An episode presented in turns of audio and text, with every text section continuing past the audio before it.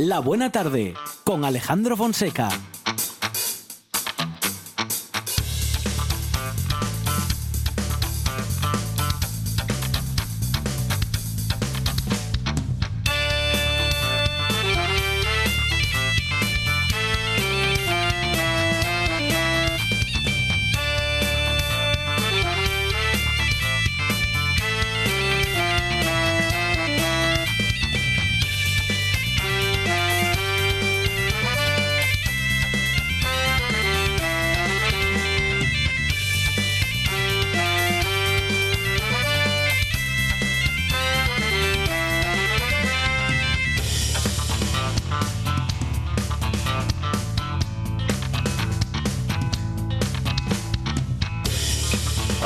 Buenas tardes. Son las 4 y 7 minutos de la tarde y esta es la radio del Principado de Asturias.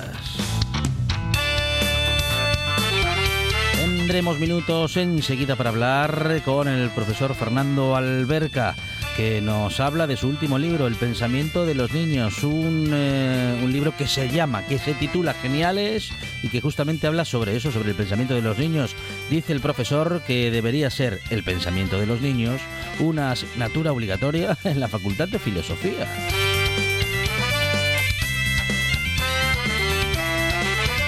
Tendremos tiempo para todo el heavy metal con Gonzalo García y también para hablar de todos los secretos del cine, en este caso de una gran película, de una gran comedia que nos acerca Jessica Gómez. Hablaremos de nuestros derechos como consumidores con la Unión de Consumidores de Asturias y también del, Festival Internacional de Videoclips de Oviedo. Para ello tendremos a Sergio Balbuena. Y otro de los temas de conversación que tendremos en esta buena tarde serán las cuestiones legales con Borja Álvarez, que llega como siempre preparado para hablarnos de eso, de las cuestiones legales, el que es nuestro abogado de guardia.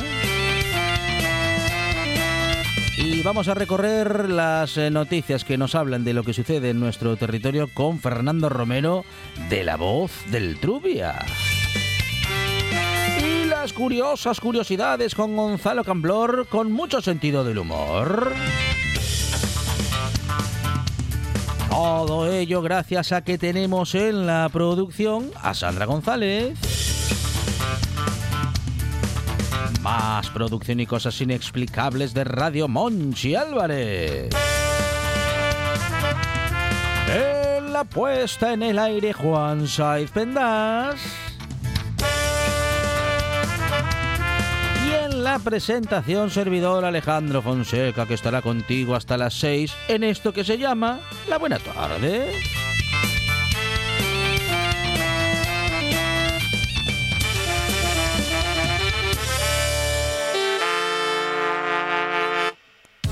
Me gusta la buena tarde.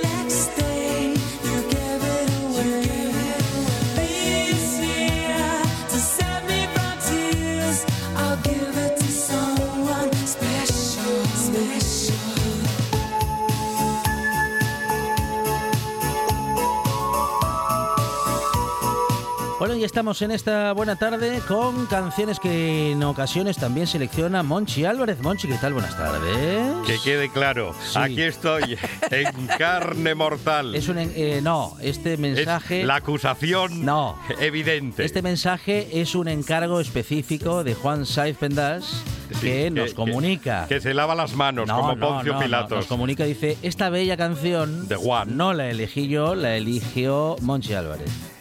¿Qué va a pasar en un mes? ¿Qué va a pasar en un mes? ¿Hoy ¿Qué qué va a pasar en un mes? 24 de noviembre. Ah, fum, fum, fum, 24 de Nochebuena. Sí, Nochebuena, sí. Y tenemos que empezar a pensar Sí. eh, a ponernos creativos Ajá. con los aperitivos de Nochebuena. Vale. Que no sean Sí. los mismos de todos los años. Gambas a... ¿Cómo era? Gambas al orli Gambas al orli. sí. y el pijama de postre. Claro. No, y se lo digo porque Sí, hace un rato sí. vi, una, vi una foto de Sí, Pablo sí, Prendes, que es un ilustre avilesino. ¿Cómo no? Vi una foto en su Facebook y salía con, con unas patatas fritas, salía su mano con unas patatas fritas Ah, sabor bogavante, No. Sabor bugre, Sí. lubricante. Uf, uf. Y es que usted No, piense no, no, no, la cantidad de patatas fritas Sí. que vienen ahora con sabor. Con sabor a cosas. ¿eh? El sabor bugre, Sí. sabor huevo frito. A mí me vale que la patata frita... mm, Bueno, es que yo patatas fritas de bolsa, ¿qué quiere que le diga? No. No. Pero ponga, ponga algunas así de aperitivo. ¿Ah, sí? ¿Se sí, puede se puede. poner- No, y, y- Así o- forra la gente ojito, con las patatas. Ferran, claro. Ferran Adrià Sí. llegó a hacer No. una tortilla de patata Con esa patata. con patatas fritas de bolsa. No puede ser. Pero es que Ferran Adrià lleva tomándonos el pelo desde hace yo creo que treinta y tantos años. Patatas fritas Sí. sabor campesina. Ajá, ¿qué Que es yo eso? pienso ¿Cómo sabor en la campesina? pobre campesina. Sí, no, por y, favor. y no tienen salida. Estas, Claro. Este sabor campesina No será para ser. Papua Nueva Guinea. Sí, sí, sí, sí. ¿No? pero vamos a ver. Papúa, Papúa. eh, no, pero debe ser, mm, claro, como la como la tortilla campesina, ¿eh? que Ah. debe ser con sabor así como a pimiento verde rojo. Menos mal. Me quita, me quita un peso de encima. Ay, ay, ay, ay. Bueno, me pues nada, imaginaba lo peor. Patatas fritas con sabor a cosas. A cosas. A cosas, que no son patatas. Pueden ser aperitivo, Entonces eso un entrante Una propuesta de aperitivo a cargo de Monchi Álvarez. para Nochebuena. Sí. Si ya nos lo están dando de pincho en las terrazas, Ajá. que pagamos una pasta Sí. por un corto de cerveza Sí, sí. y nos ponen esas patatitas, Y nos ¿por qué eso. no se las vamos a poner al cuñado Claro, en claro. Nochebuena? Ahí está, que encima no le cobramos nada. Nos cobramos y tendríamos que cobrarle. Bueno, pues estas son algunas de las propuestas que tiene Monchi Álvarez para esta tarde, aunque más que para esta tarde son propuestas para el próximo, para la próxima noche buena. Bueno, llega, pues llega enseguida. hay que ir tomando nota, ¿eh? Sí, sí, sí, sí. ¿Y usted ya está comprando cosas para congelar? No, eh, el que está congelado soy yo. Sí, no me sí. nota que tengo así la Sí, voz tomada. Que parezco Eros Ramazzotti. Eso es. Bueno, pues tenga cuidado, cuídese. Ya, lo intentaré. Y, abrigue, y abríguense. Y abríguense.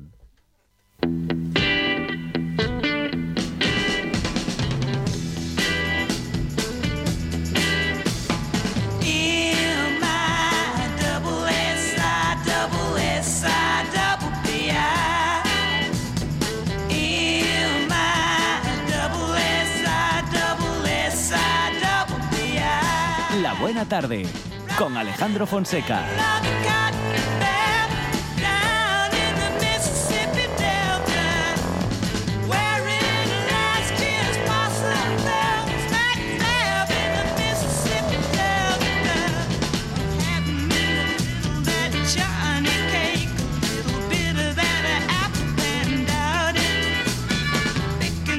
Sospecho que esta canción sí ha sido seleccionada por Juan Saiz Pendas y también sospecho que vamos a tener una conversación muy interesante ahora con el doctor en Ciencias Sociales y Jurídicas, máster en Neuropsicología y Educación, Fernando Alberca. Eh, Fernando, ¿qué tal? Buenas tardes. Hola, muy buenas tardes a todos. Bueno, bienvenido a esta buena tarde. Fernando también ha sido consejero del Consejo Escolar del Principado de Asturias y profesor honorífico del World School, entre otras cosas, y ha escrito un libro genial que justamente habla de lo geniales que son los niños, que en definitiva, Fernando, pues eh, los niños no es que sean, ¿cómo decirlo?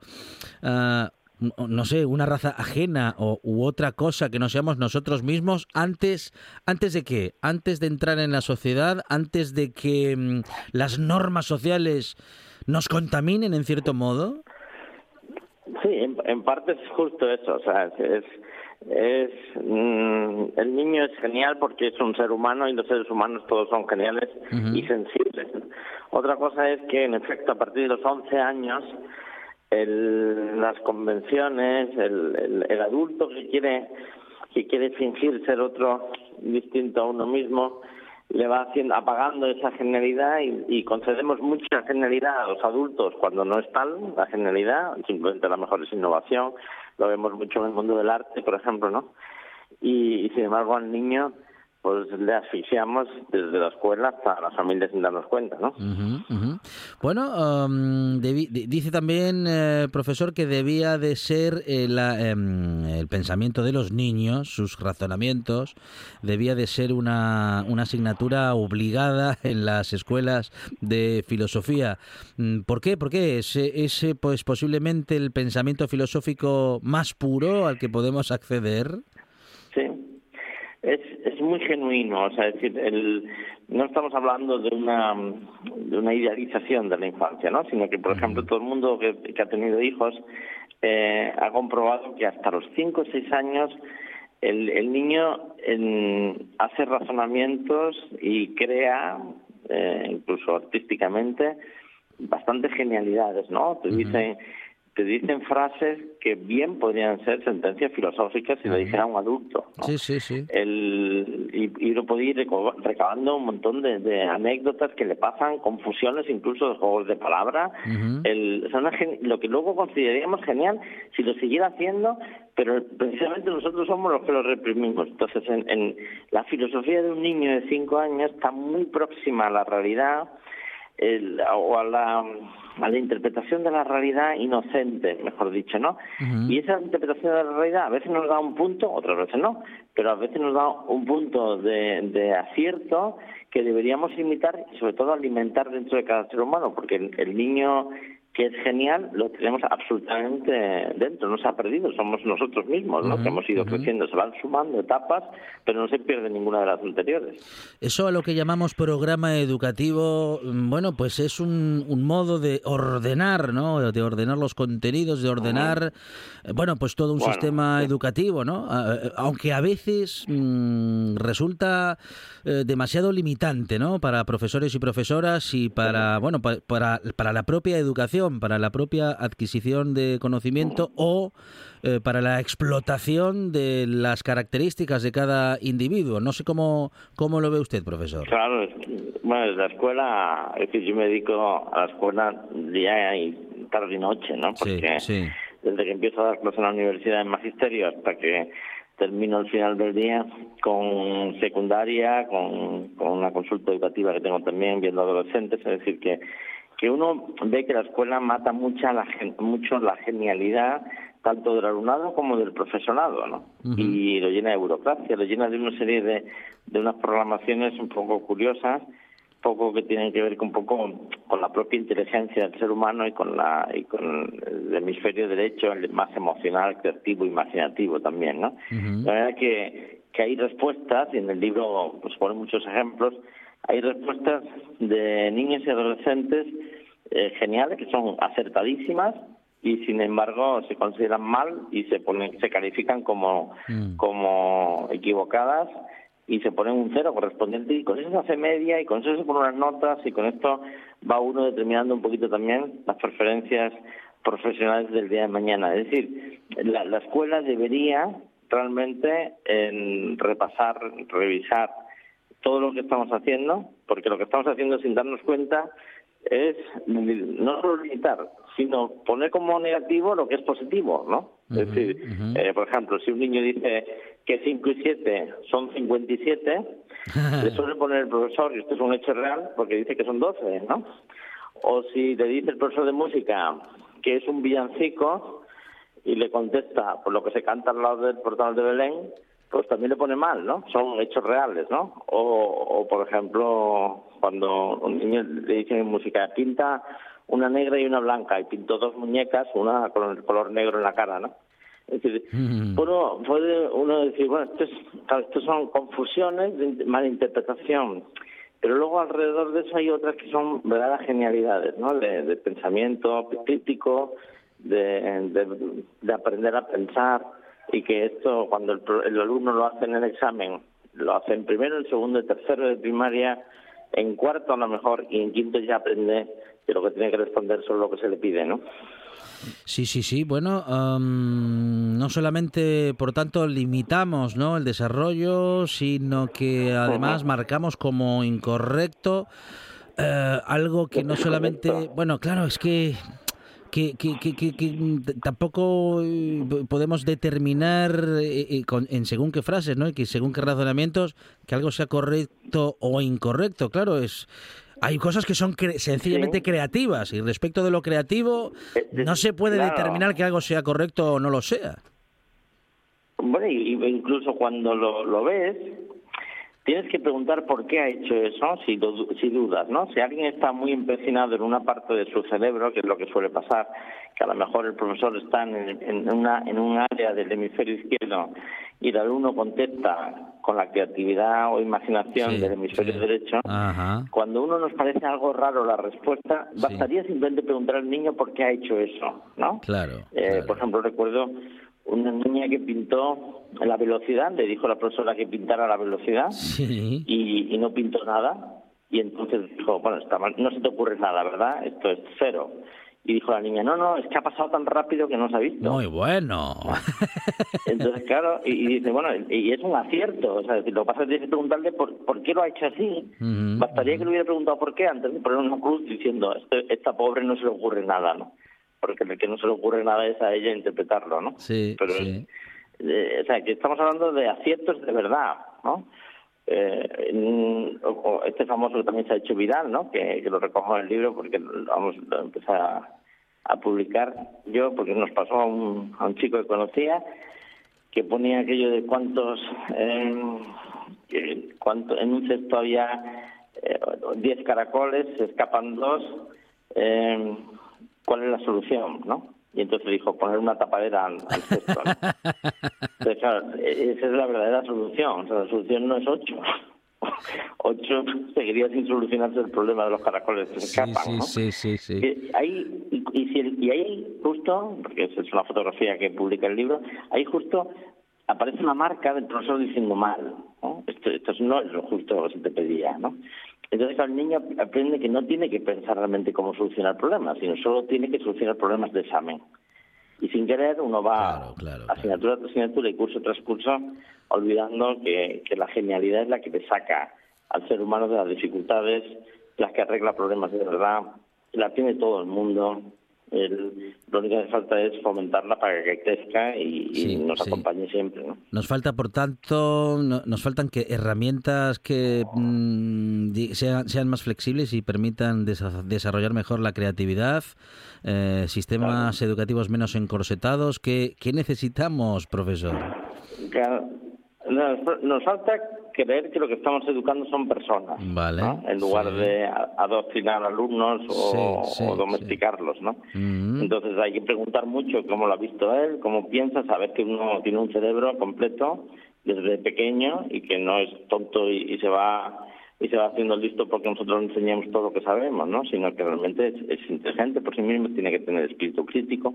Es más importante que defienda su postura que el hecho de que acate la nuestra directamente, ¿no? O sea, tenemos que tener que defender su postura, tenemos que ver, tenemos, eh, no es lo mismo nuestra experiencia que la suya, por eso tenemos que partir de la suya para llegar a la mejor a la nuestra, si la nuestra creemos que honradamente que es la que debe aprender, porque es más aceptada o porque es un camino más rápido para el acierto. Pero tenemos que enseñarle a preguntar, a pensar, o sea, deberíamos valorar más las preguntas que las respuestas, por ejemplo, ¿no? De nuestros hijos y de los alumnos, por supuesto. O a saberse valioso, no solo querido, porque nuestros hijos y nuestros alumnos se sienten más, bueno, los alumnos menos, ¿no? Pero los hijos se sienten muy queridos, lo que no se sienten es valiosos ellos en sí, ¿no? Mm, mm. y o descubrir las cosas, cómo se experimenta, el cómo cómo se aprende. Normalmente decimos que estudie, pero no decimos cómo cómo se estudia ni cómo se aprende realmente después del estudio o persistir a largo plazo En los sueños y en los, en los objetivos y buscar medios. Hay tantas cosas que no estamos enseñando que mucha de la de esa genialidad que tiene el ser humano que le haría resolver sus grandes problemas, pues no están aprendiéndolo y están cayendo en problemas que luego acaban en soledad, en depresión, en ineficacia y en cosas peores, ¿no? Geniales eh, es el título del libro que acaba de publicar el profesor Fernando Alberca, como decimos, eh, de la editorial Toro Mítico, un ensayo que defiende que todos los niños y niñas son geniales por el mero hecho de nacer, por lo que nos propone, eh, bueno, pues que sobre todo a los responsables de la educación, que la mejor manera de actuar para que no dejen de serlo es dejarles ser y procurar que todo lo que traen consigo sea explotado del modo más creativo y del modo, bueno, pues eh, más eficiente posible, que no parece que tenga que ver con el concepto de eficiencia que seguimos aplicando en los diferentes sistemas educativos. Profesor Fernando Alberca, muchísimas gracias y enhorabuena por este gracias. Muchas gracias. Gracias a vosotros, siempre es un placer. Gracias. La voz en la noche en Asturias se llama Marcos Vega. Buenas noches, sean bienvenidos al espectáculo de la radio. Enseguida. Escucha RPA esta noche y mañana y pasado, noche tras noche. Un repaso a la actualidad de la jornada en Asturias con la mejor opinión, con los mejores colaboradores. Con la zona rural, ¿no? ¿Sabes que Asturias ahí está? Información, análisis, periodismo en estado puro. Noche tras noche, de lunes a viernes a las 9 de la noche en RPA, la radio del Principado de Asturias. La nuestra.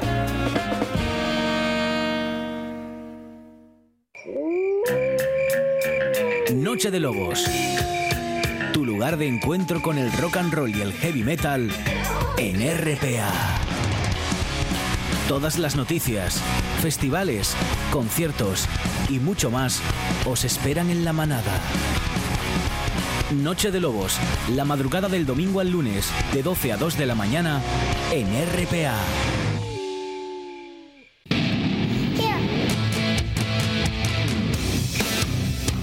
La buena tarde.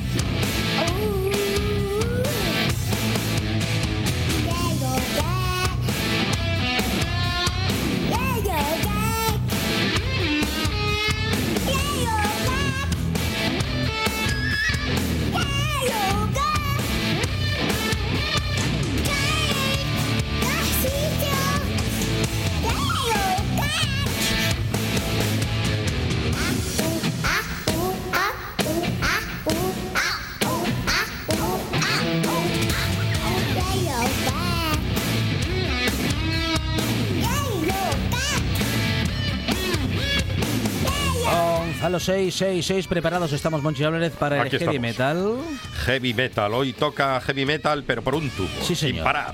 Gonzalo, ¿qué tal? Buenas tardes. Muy buenas tardes, encantado de estar con vosotros. Muy aquí, bien, trayendo un ahí poco de estamos. música cañera para la audiencia que Fantástico. quiera conocer un poco y Sí. versiones, versiones. Muy bien. Hoy te traigo para empezar al grupo Sí. Avalanche con una versión de Mago de Oz, eh, un tributo que sacaron por el 30 aniversario de la banda madrileña Mago de Oz. Era necesario. Bueno, siempre va a haber público para que sea necesario. ¿eh? No te gusta mucho Mago de Oz, ¿no? Mago de Oz no es de mis preferidos, ¿no? Bueno, pues ya coincidimos. Mira, pero bueno, como hay mucha gente que le gusta, aquí los traigo para escucharlos. En este caso, una versión del grupo asturiano Avalanche, uno de los máximos exponentes del heavy metal asturiano, quizás con Warcry, eh, de los que más históricamente se reconocen fuera. Y unos Avalanche que se forman en el 93, aunque ya funcionaban un poco antes, pero se consta desde el 93 cuando Alberto Rionda toma el mando de, de la banda y más profesionalizados. Y, y ahí están, han cambiado de formación constantemente, pero dejando el nombre de Avalanche siempre en lo más alto. En multitud de festivales, incluso fuera de nuestro país, eh, pasean la bandera de Asturias, digamos, del heavy metal hecho aquí, con mucha calidad, siempre grabando en sus estudios Bunker. Y esta versión de Reglones Torcidos de Dios, que se incluye en el disco de Mago de Finisterra, se incluye, como decía, en el tributo a Mago de Oz, eh, Stay Oz, eh, hasta que el cuerpo aguante, que sacaron por el 30 aniversario de la banda y ahí hay ban- bandas españolas que rinden homenaje a los madrileños, por ejemplo están Leo Jiménez, que cantó en Saratoga, en Extravaganza también, están eh, Obús, está, Sara- está Debler Sober, mm, de lo mejorcito del panorama metalero español, pues haciendo un poco homenaje a Mago de Oz y obviamente pues también es publicidad para cada una de las bandas, que entonces es, te guste la banda para hacer el homenaje y encima te beneficia en cuanto a hacer un poco publicidad. Todos los fans de Mago de Oz van a comprarse ese disco seguramente y descubren bandas que igual no conocían, otras están ahí, así que interesante. Sin más os dejo con este tema, Los renglones torcidos de Dios, que se incluye en el disco Finisterra de Mago, en esta versión de 2018 de Avalanche.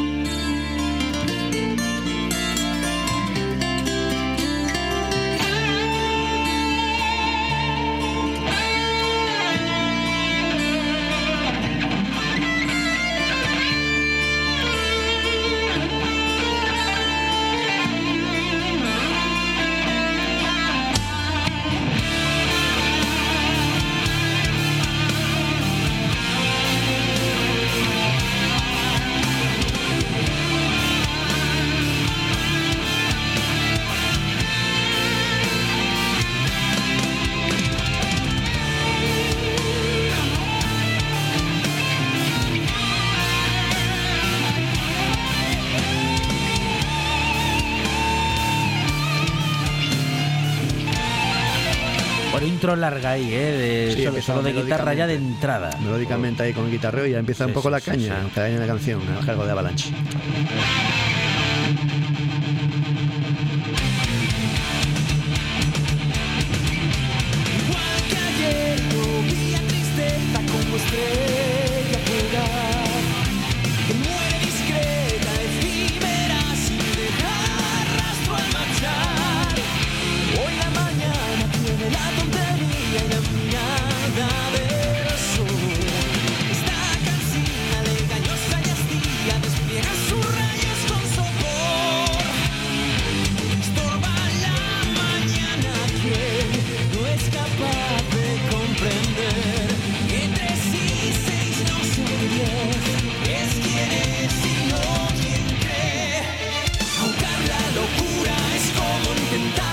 Estamos, ¿eh? Con eh, heavy metal clásico. Sí, muy clásico. Mago de Oz que hacen esa mezcla de heavy metal con, con folk, ¿no? Y aquí bajo la lupa de unos Avalanche que actualmente están compuestos por Alberto Rionda en la guitarra, Jorge Salán en la guitarra, el gran Jorge Salán, un virtuoso de la guitarra de nuestro país, eh, Dirk Slater al bajo, Manuel Ramírez en el teclado, Mike Terran en la batería y Alirio Neto en la voz.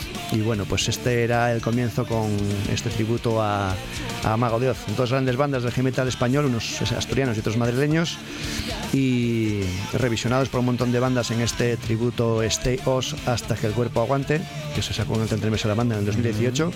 Y, y nada, Avalanche pues siguen también en la brecha como, como mago y mientras que nos duren, pues eh, dejando el buen metal de nuestro país por el extranjero, que tocan mucho por fuera, sobre todo Latinoamérica. Estas bandas españolas que cantan en castellano van mucho por allí y de hecho nos vamos a ir ahora a Latinoamérica. Ah, ¿vamos para allá? Sí, Bueno. voy a presentarte ahora una banda que igual conoces y todo. Sí, sí. ¿eh? Se llaman Hermética, Ah, que vienen sí, desde, sí, sí. desde Argentina, con una versión ni más ni menos que de, de Motorhead, de los grandes de- del, del metal, que ya no están con nosotros lamentablemente, puesto que fallecieron ya sus componentes originales y de los que quedaban en la última paga con Lemmy acompañándole al gran Lemmy a la voz y al bajo, pues está el batería Mickey D con Scorpions, por ejemplo, se reubicó en Scorpions. La canción original dura 6 minutos, la versión argentina 12. No, no. No, no, no, no, no. Nada, esta va a ser cortita, esta versión de, Bueno. de Hermética de No Class. Un No Class que se incluía en el disco de Motorhead del 79 Overkill, de los más clásicos y importantes de la banda. Esa trilogía Bomber, Overkill y, y Ace of Space que sacaron final de los 70, principios de los 80. Y unos Motorhead que fueron siempre bastante, bueno, con dificultades en su recorrido hasta que la última época fueron más respetados. Y de Hermética, pues eso, una banda que esto salía en su EP del, del 90, eh, titulado Intérpretes, con, cubriendo varias versiones. Eh, entre ellas, por ejemplo, un tango en el que la letra estaba muy vigente en los tiempos que, sacaron el disco y, la hicieron en una versión potente. Esta gan- banda hermética eh, hacía un estilo del tipo thrash metal, que son de la corte más, más potente dentro del metal. Y entonces pues le dan esa visión a algunas canciones, entre ellas esta versión de, de Motorhead, una banda que tiene muchos lazos con bandas míticas argentinas como V8, como Orcas, Alma Fuerte o Logos, por citar algunas, componentes que al final van entrando y saliendo en otras bandas. Y esta tuvo un recorrido de apenas seis años, del 88 al 94. Eh, lamentablemente una breve historia, pero que nos dejó un, un legado para disfrutar y eh, la separación fue un poco pues, eh, por problemas internos, ¿no? que siempre pasan en los grupos, a veces no, no hay coincidencias a veces de ideas y se termina por cerrar la banda, una banda formada po- eh, fundada por Ricardo Lorio, bajista, y que después eh, de la disolución de V8 que mencionaba antes, pues montó esta banda hermética, a los que sin más os dejo ya con este No Clash.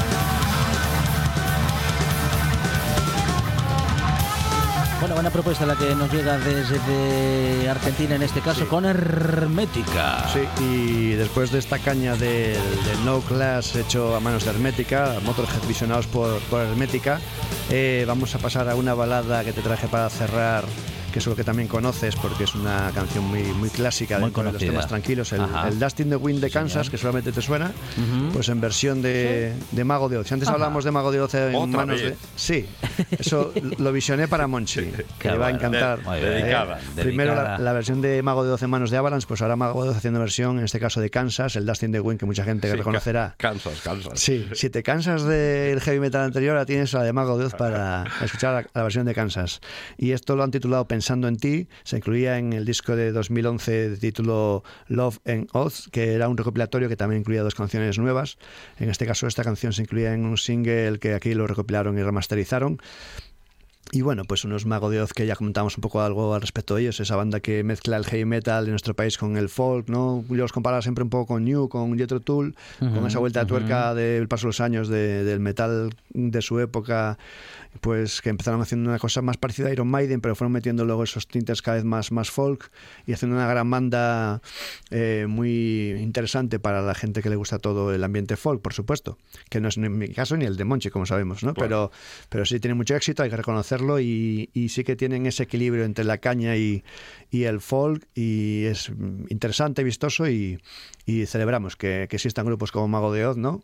Aquí en Asturias tenemos algún caso como Last Days of, Last Days of Eden, que hacen también un poco una mezcla del metal con, con cosas así que suenan mucho por la tierra, por Asturias. Así que lo, lo recomendamos si tenéis ocasión de escucharlos. Lo hemos puesto alguna vez aquí en la sección. Y ahora sin más os dejo con este tema tranquilito, el Pensando en ti, que es el Dustin the Wind de Kansas en manos de Mago de Oz, que se ganó en 2011.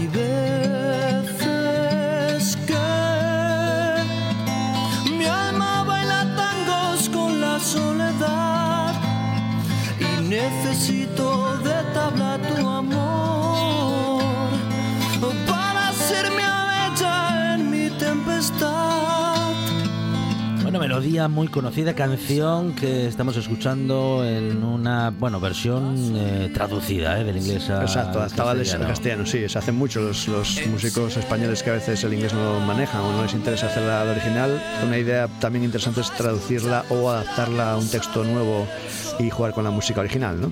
Unos Mago de Oz que en 2005 tuvieron eh, una polémica pues con Cadena 100, Rock and Gold, después del lanzamiento de, de, de Gaia 2, La Voz Dormida. Eh, Chus, el batería, declaraba que creía firmemente que Mago de Oz fue vetado a dichas emisoras debido a las duras críticas a la Iglesia Católica eh, que aparecen en el disco, ya que Cadena 100 y Rock and Gold pertenecen a, a la COPE, una cadena que, bueno, pues sabemos que lleva un poco la, la Iglesia, ¿no? Y bueno, algo así también pasaba con, los 40 principales. Entonces, bueno, a veces estas cosas pasan que, como sabemos todos, pues a veces eh, el apoyo mayor o menor eh, va en función de si no te echan un poco la mirada torcida.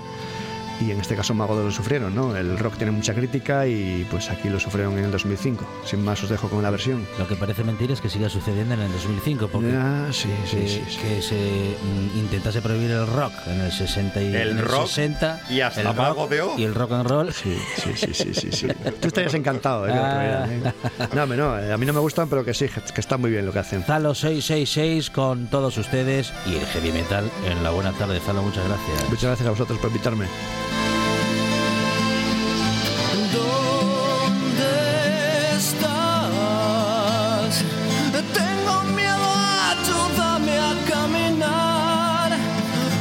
solo nunca yo podré encontrar la forma de ser libre. Quiero despertar pensando en ti, acuno mi alma pensando.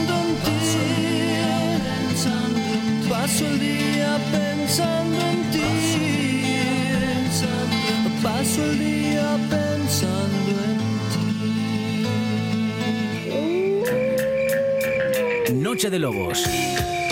Tu lugar de encuentro con el rock and roll y el heavy metal en RPA. Todas las noticias, festivales, conciertos y mucho más os esperan en la manada. Noche de Lobos, la madrugada del domingo al lunes, de 12 a 2 de la mañana, en RPA. 78 consejos, dos horas de radio, noticias, historias. Cada tarde, de 6 a 8, directo a Asturias, en RPA. La buena tarde, con Alejandro Fonseca.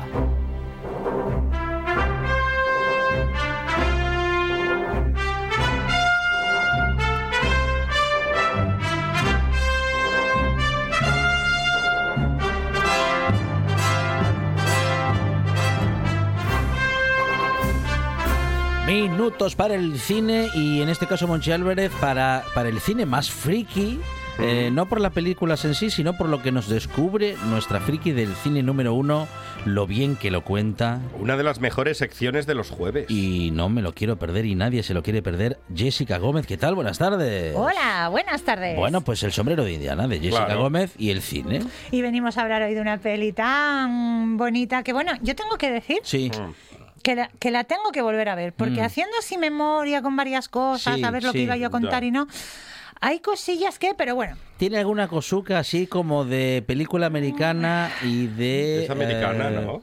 Sí, claro. Sí, no, por Sí, eso. sí, sí. Pero bueno, tiene alguna cosa de, de, muy de película americana. Sus, sus grandes americanadas y sus cosas. A ver, lo primero de todo, ¿de qué película vamos a hablar Eh, hoy? ahí, ahí. Vamos a hablar de Señora Dubfire. Qué bueno. ¿Dubfire o Dubfire? ¿Dónde le ponemos el acento? Ya. Mm, Sí, yo digo la de la de Robin Williams. Sí, una de ellas, ¿no? La que está de Sí, señora. sí, La que hace de abuelita.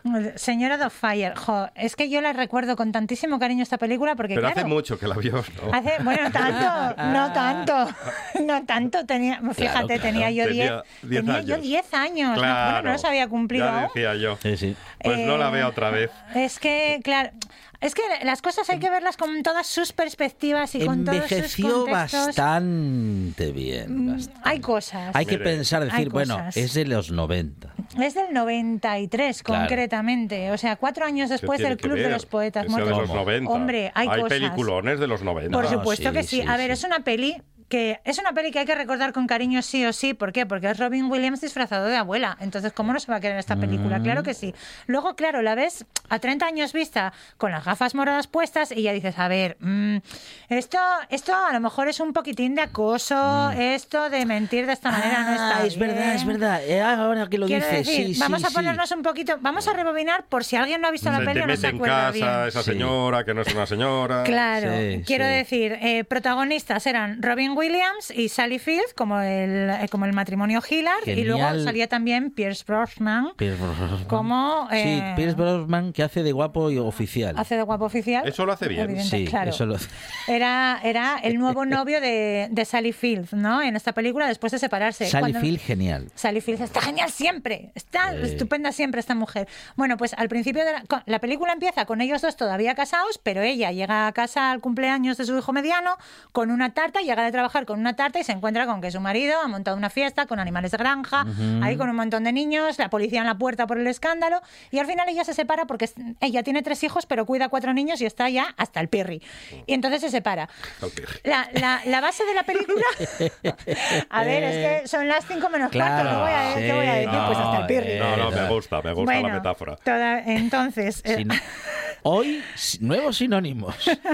que no lo habíais oído No, nunca. sí. ¿Hasta el pirri? Sí, Sí, sí, sí. Ah, sí, sí. bueno, Se pues- decía mucho en el campo del Molinón cuando llegaba el Real Madrid.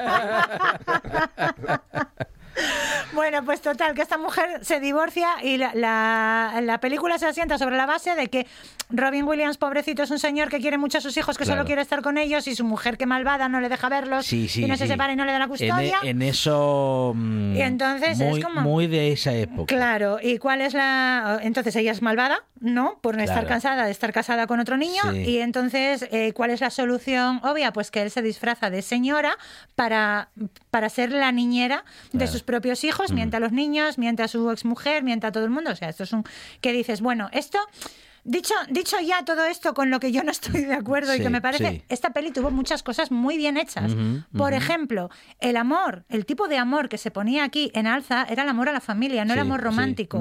La finalidad de la película no era que Sally Field volviera a enamorarse de Robin Williams, ni mucho menos. La- el final feliz de la película, ¿cuál fue? Que pudieran tener una separación amistosa en la que ambos proporcionaran amor a sus hijos. Eso es, a mí me parece que muy mm, guay y muy de loar en la época en la que sea. Y de hecho yo recuerdo eh, que uno de los mensajes que a mí me caló de pequeña fue ese, el que no, lo importante no era que ella volviera con él porque es el padre de tus hijos y os quiere y no sé qué. Ella no volvió, ella no quería volver. Entonces ella rehizo su vida y él la suya, pero fueron felices con sus hijos por separado. Y a mí eso me parece que es un mensaje muy bonito y muy, muy del siglo XXI, a pesar de ser la película de 1993. O sea que mm, yo mm, la pruebo. Le doy un visto bueno. Y ahora dicho esto, vamos a hablar de, claro, hablar de curiosidades de una peli en la que Con sale Robin, Robin Williams, Williams. es hablar de Robin Williams. Claro, claro. Evidentemente. ¿Qué armó esta vez? Uy, ¿qué no armó? ¿Os acordáis de la escena esa cuando está intentando elegir cómo se caracteriza?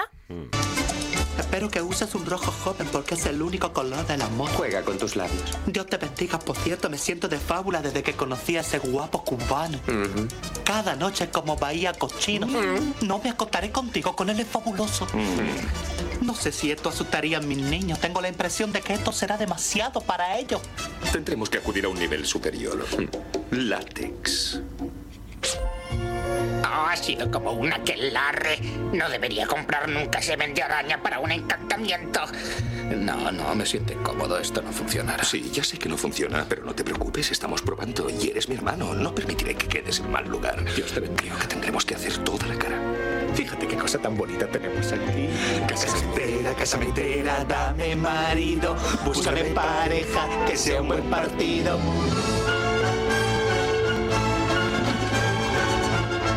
Me digas que no viva y que me pudra. La vida es chocolate y el sol sabe a mantequilla. No llames a las nubes para que llueva en mi premier. No funciona. Necesito envejecer. ¿Envejecer? ¿Como Shelley Winters de mayor o Shirley MacLaine de mayor? ¿Qué diferencia hay?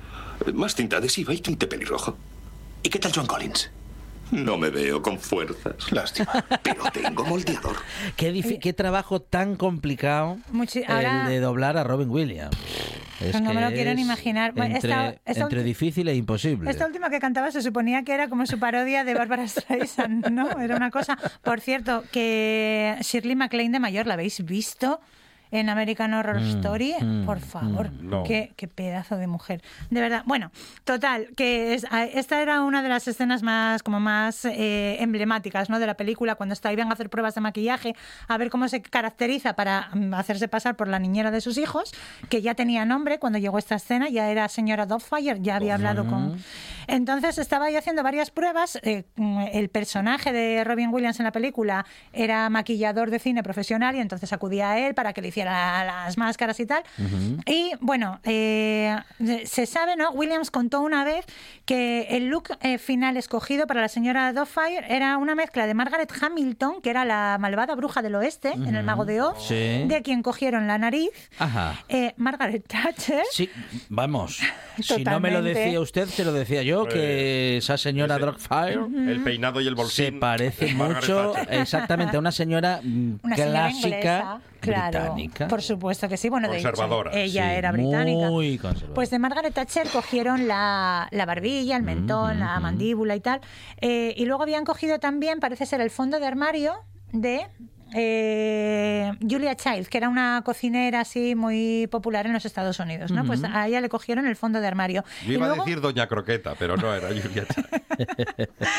Y cogieron también, dijo Williams, que para el acento y, mi- y las formas y las maneras hizo una mezcla entre Bill Forsyth, que era el director de Un hombre perdido en el tiempo, que, con quien también trabajó él, que es escocés, y una mujer llamada Lolly, que había sido su propia niñera cuando él era pequeño. O sea, la señora Doubtfire era un conjunto de todo eso.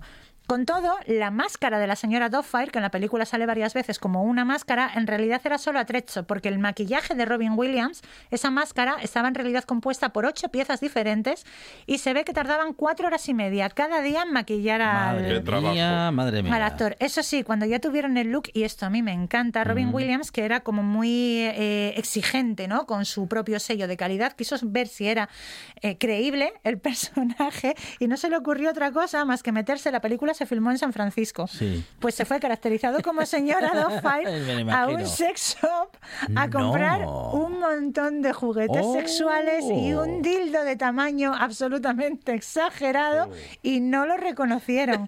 Se fue con su compra la señora Doubtfire y no lo reconocieron. De hecho, su propio hijo tampoco lo reconoció hasta que él empezó a hablar.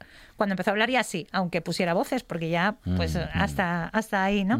Pero, pero lo que digo, que era muy exigente Williams con su trabajo. Bueno, de hecho, eh, otra de las cosas que más se sabe de esta película, ¿no? que más se cuenta siempre, es que cada escena eh, se tuvo que rodar entre 15 y 20 veces. Prácticamente todas las escenas Mm. están, sí, hicieron entre 15 y 20 tomas, porque, pero no hasta que Chris Columbus, que era el director, estaba conforme, sino hasta que Williams estaba satisfecho. O sea, hasta que a él no le gustaba, aquello se repetía una y otra vez. Hubo escenas, por ejemplo, Pierce Brosnan en la piscina, esa con dos tomas les fue suficiente. Claro, claro, claro, claro. Dijo Williams, venga ya, hasta aquí el momento comparación. Entonces dos tomas y ya, que se ponga el batín el señor. Pero luego hubo otra, por ejemplo, la de, hay una cuando él se pelea con su propia máscara, que al final la máscara sale volando por una ventana.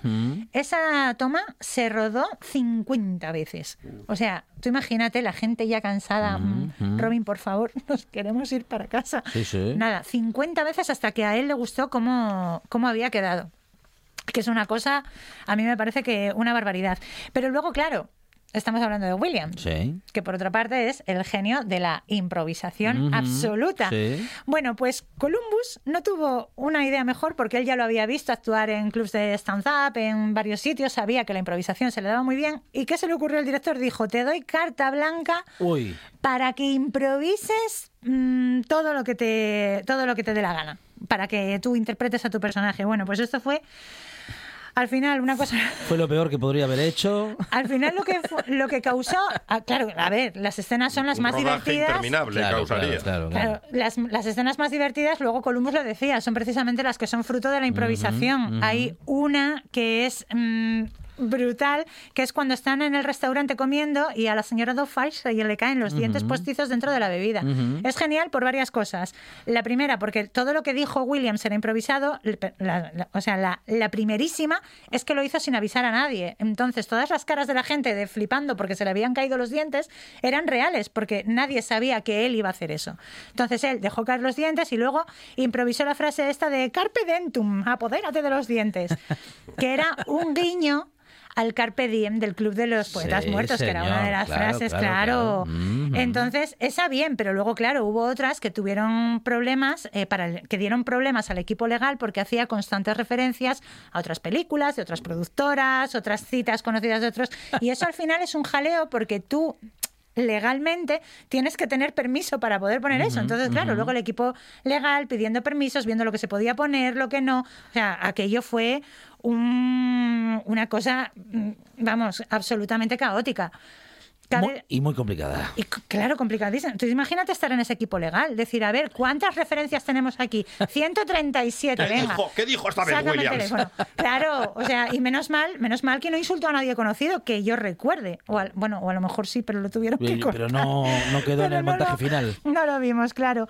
Bueno, decir que siempre nos ha faltado a lo mejor una secuela. ¿Vale? De esta peli estuvo sobre la mesa mucho tiempo. En 2003 estuvo una secuela en la mesa, que al final fue desechada en 2006 porque a Williams no le terminaba de encajar la trama. Y en 2014 Fox retomó, quiso retomar el proyecto, estaba arrancado. En abril y en agosto Williams se suicidó tristemente. Así que nunca tendremos una secuela, pero yo me quedo con el final de la primera parte cuando pone en valor esa importancia del amor a la familia.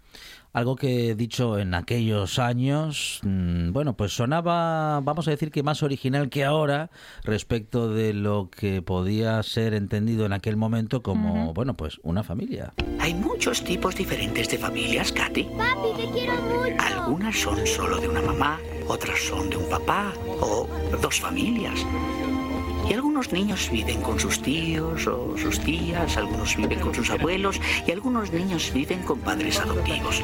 Algunas familias viven en casas separadas, en barrios separados o en diferentes regiones del país. Y a veces no se ven durante días, semanas, meses y hasta años. Pero si hay amor, nena, eso es lo que une a las familias. Bueno, Donde le- hay amor hay familia. Ya eh, en el desarrollo, en ese, claro, en ese guion, a día de hoy habría que añadir muchas más cosas. A ver, claro, ¿eh? muchísimas, Eh, muchísimas más. más. Pero bueno, para ser una peli que tiene Claro, 30 claro, años, claro. le vamos a dar un aprobado en envejecimiento y vamos a recordar que tuvo su Globo de Oro a Mejor Película de Comedia, su Oscar a Mejor Maquillaje, Robin Williams Globo de Oro a Mejor Actor y que es considerada una de las 100 películas americanas más divertidas de todos los tiempos. Y con eso nos tenemos que quedar. Claro que sí, y con eso nos quedamos con Jessica Gómez y con Robin Williams, que es una de nuestras grandes debilidades en el cine, bueno, y en el, y en el arte en general. Eh, Jessica, muchas gracias. A vosotros. Llegan las noticias puntualmente a las 5 de la tarde a RPA, tras lo cual esta buena tarde sigue. Nos faltan muchas, nos quedan muchas cosas por contar y las contaremos después de las noticias.